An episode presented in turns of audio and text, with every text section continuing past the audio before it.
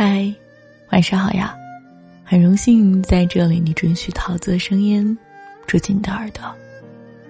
最近一直在下雨，也放假了，没有出门，在家里翻留言，翻到了一句话，他说：“桃子姐姐，如果一直忘不掉一个人，又不敢靠近，我该怎么办？”这是怎样一种体验呢？想爱，不敢爱；想忘，不能忘。有一种习惯是，路过熟悉的地点，眼前会第一时间浮现出你的身影；听到熟悉的音乐，心里会静静的回想起我们的故事。没有我在身边，你是否一切安好？有时候很怕听到你的消息。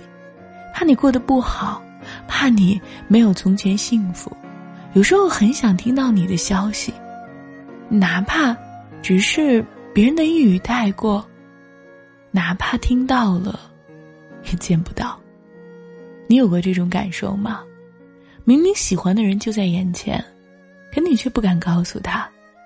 当你从他的身边绕过的时候，还要假装陌生人的样子，不由人，总有些阻碍，会成为两个人之间永远跨越不过的鸿沟。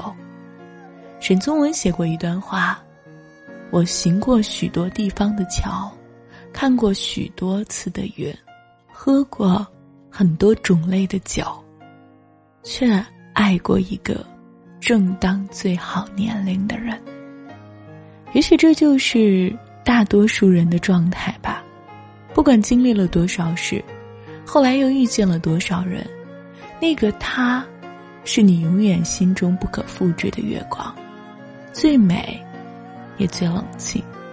感情的辛酸，也许莫过于此：想见，却不能见；想爱，却不敢爱。桃子不能说什么，也不知道怎样说，只能说，晚上早点睡。